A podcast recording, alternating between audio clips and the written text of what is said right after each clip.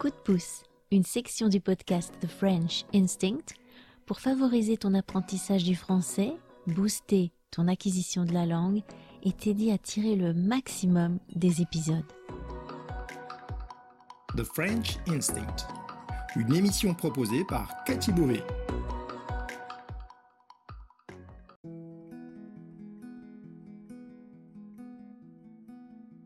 Une des difficultés que beaucoup d'étrangers rencontrent quand ils s'installent en France, c'est d'avoir une vie sociale, de se faire des copains, des amis, des potes, comme on dit familièrement. Kim en a parlé brièvement dans le dernier épisode du podcast et je voulais y revenir aujourd'hui. Comment faire ami-ami avec les Français? Est-ce que ça se passe comme dans les autres pays voisins? Ou est-ce qu'il n'y a pas des règles particulières dont il faudrait percer les mystères? Bonjour à tous, bienvenue dans un nouveau coup de pouce. J'espère que vous allez bien, que vous passez une belle semaine et une excellente journée. Chez nous en France, il commence à faire un petit peu frais la nuit, mais on a une chance inouïe, c'est qu'on a des journées quasiment estivales. Il fait très très beau, très bon. Euh, donc j'espère que c'est pareil chez vous. Et puis si vous êtes de l'autre côté de l'hémisphère, eh bien euh, profitez bien du printemps.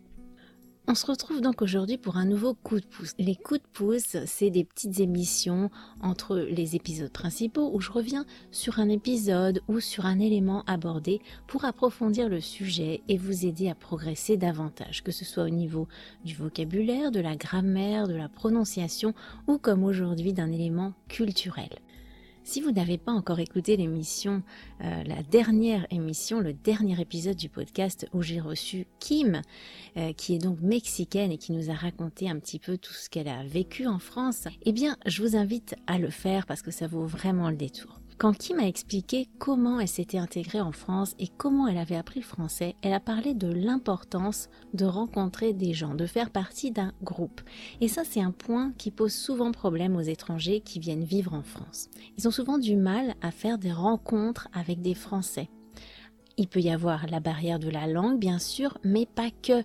Moi, j'ai connu, par exemple, des Belges ou des Québécois qui donc parlaient français, mais qui avaient du mal justement à percer ces codes culturels, parce que c'est vraiment de ça dont il s'agit. Il faut surtout connaître les codes culturels qui régissent l'intégration des personnes dans un groupe en France.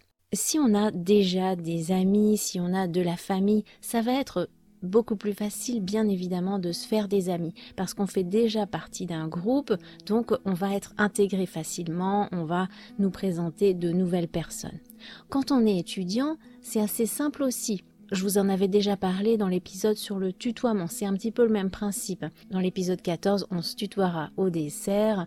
Euh, je vous avais expliqué voilà que quand on est étudiant, eh bien, on va à une soirée, une fête, on fait des rencontres, tout le monde se tutoie, on sympathise très facilement.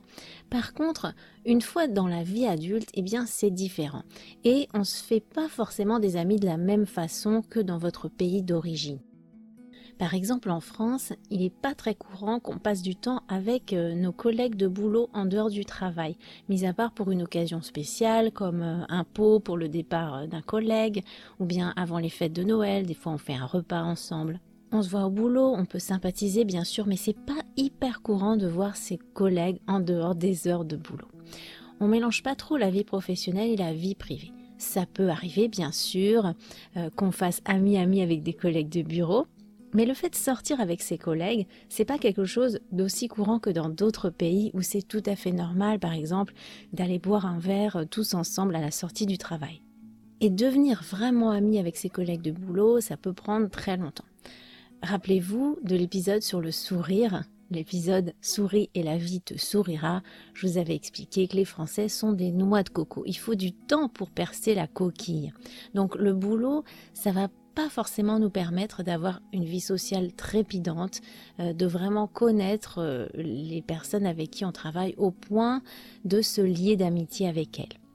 Et quand on débarque dans une nouvelle ville, même quand on est français, c'est pas sur ça qu'on compte pour rencontrer des gens. Alors bien sûr, il y a les voisins. On peut essayer de rencontrer ses voisins, euh, de sympathiser avec eux, mais ça, ça va être très aléatoire ça fait pas partie non plus des conventions sociales françaises d'accueillir les nouveaux arrivants. euh, même dans un quartier résidentiel, un lotissement. Voilà, on peut tomber sur des voisins très accueillants qui vont nous inviter rapidement à venir boire l'apéro ou pas du tout on peut aussi tomber sur des voisins très antipathiques qui vont à peine nous saluer ou qui même en étant aimables, en étant sympas, vont rester assez distants et dans ces cas-là, ça peut être très difficile de briser la glace et de les inviter à boire un verre chez nous. Il faudra peut-être beaucoup de temps, des années parfois. On peut donc pas forcément compter sur ça non plus aller dans le bar du village ou du quartier pour faire des rencontres. Ça, je sais que certains d'entre vous sont tentés de le faire. Malheureusement, ça risque de pas être très fructueux non plus. Déjà, dans beaucoup de villages, voilà, si c'est un petit village de campagne, bah, il n'y a plus de bar ni de café. Et puis, même dans un bar, on se met rarement à discuter avec des inconnus. Ou alors, il faut vraiment qu'on en ait un petit coup dans le nez, comme on dit. Euh, donc, qu'on ait déjà bu euh, pas mal d'alcool. Je connais beaucoup d'étrangers qui sont sortis comme ça dans le bar du coin pour faire des connaissances et qui ont été très surpris de se retrouver le bec dans l'eau, qui ont fait chou blanc, qui sont rentrés bredouilles. Tout ça pour dire qu'ils n'ont pas eu une expérience fructueuse, qu'ils n'ont pas réussi à faire de rencontres. Mais alors, comment on fait si on ne peut pas aborder des inconnus, euh, si nos collègues de boulot rentrent direct chez eux après le travail euh, et qui nous calculent pas trop, et que par-dessus le marché, le courant passe pas avec nos voisins aussi vite qu'on le voudrait On fait quoi? Ça peut vite devenir une vraie galère de faire des rencontres, et pourtant, vous allez voir que si vous connaissez un petit peu les Français, c'est pas du tout la mer à boire. Alors je vais vous dire comment ça se passe. Comment on fait, nous, quand on arrive dans un nouvel endroit et qu'on veut rencontrer des gens? Et en fait, Kim vous en a parlé un petit peu dans le dernier épisode. Je ne sais pas si vous avez prêté attention à ce passage, mais pour moi c'est un passage très très important et c'est vraiment pour ça que je voulais y revenir.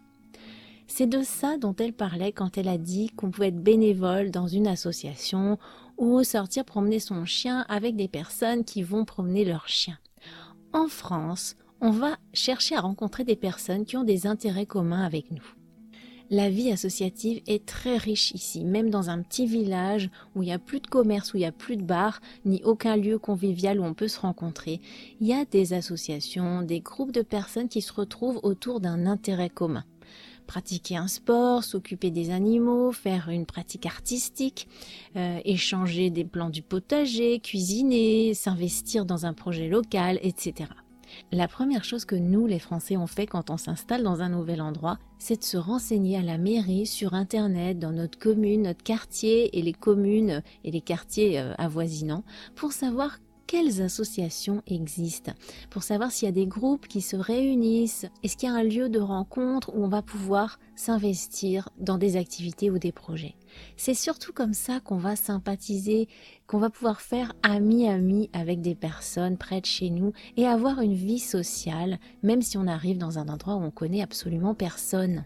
Et pour vous qui apprenez le français, ça va être l'occasion de vous immerger dans la langue, de la pratiquer pour de vrai, Bien sûr, au début, ça peut être difficile puisque vous allez vraiment sortir de votre zone de confort, mais vous allez vite faire de gros progrès en vous investissant dans des conversations authentiques basées sur des projets et des activités qui vous plaisent et qui ont un sens pour vous. Ça va être bien plus efficace pour parler en français que de suivre des cours. Alors bien sûr, même avec tout ça, ça ne veut pas dire que vous allez tout de suite devenir ami avec quelqu'un, mais au moins vous allez avoir une vie sociale, vous allez sympathiser, vous allez faire ami-ami comme on dit.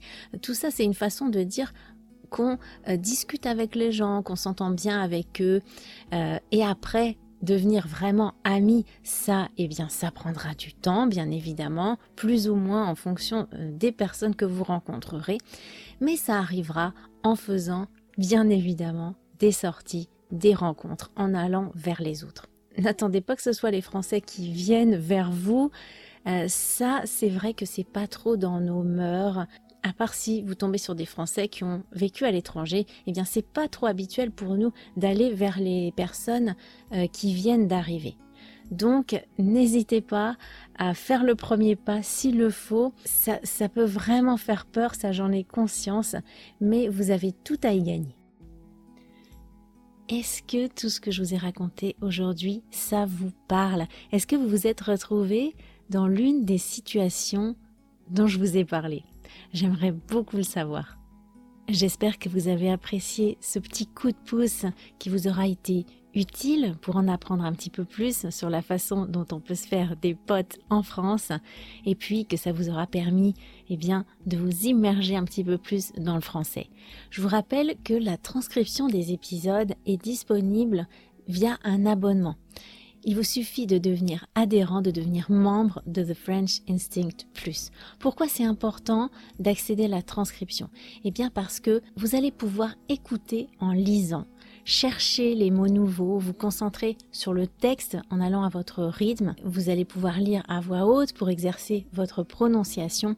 Et puis ça va vraiment faciliter la mémorisation puisque vous allez pouvoir associer la mémoire auditive et la mémoire visuelle. Donc vos progrès en français vont être bien plus importants.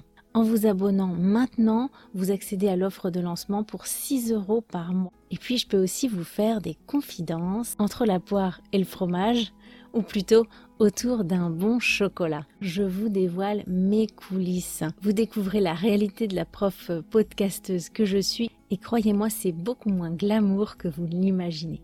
Je vous donnerai accès à des infos sur le travail en cours, sur l'avancement des épisodes du podcast et des projets à venir et je partagerai avec vous mes réussites, mais aussi mes difficultés, mes erreurs, les imprévus, les incidents et des anecdotes amusantes qui m'arrivent au quotidien au cours de la réalisation de ce podcast. Vous verrez donc l'envers du décor, la vraie réalité au-delà de ce que je partage sur les réseaux sociaux. Et découvrir les coulisses de mon travail de création, eh bien ça attisera bien évidemment votre curiosité et vous attendrez la sortie des nouveautés avec encore plus d'impatience. Voilà, donc c'est deux niveaux, soit vous prenez euh, l'offre The French Instinct Plus qui inclut tout ce que je viens de vous dire, ou sinon l'offre chocolat autour d'un petit chocolat, je vous fais des confidences et ça c'est à partir de 4 euros par mois. Je vous rappelle que c'est vraiment un tout petit prix que grâce à ça vous faites vivre le podcast qu'il va pouvoir continuer grâce à vous. Je vous laisse, je vous dis à très très bientôt. N'oubliez pas euh, de laisser des avis positifs sur le podcast, de le partager si vous l'aimez. Tout ça, ça m'aidera à atteindre plus de personnes. À plus!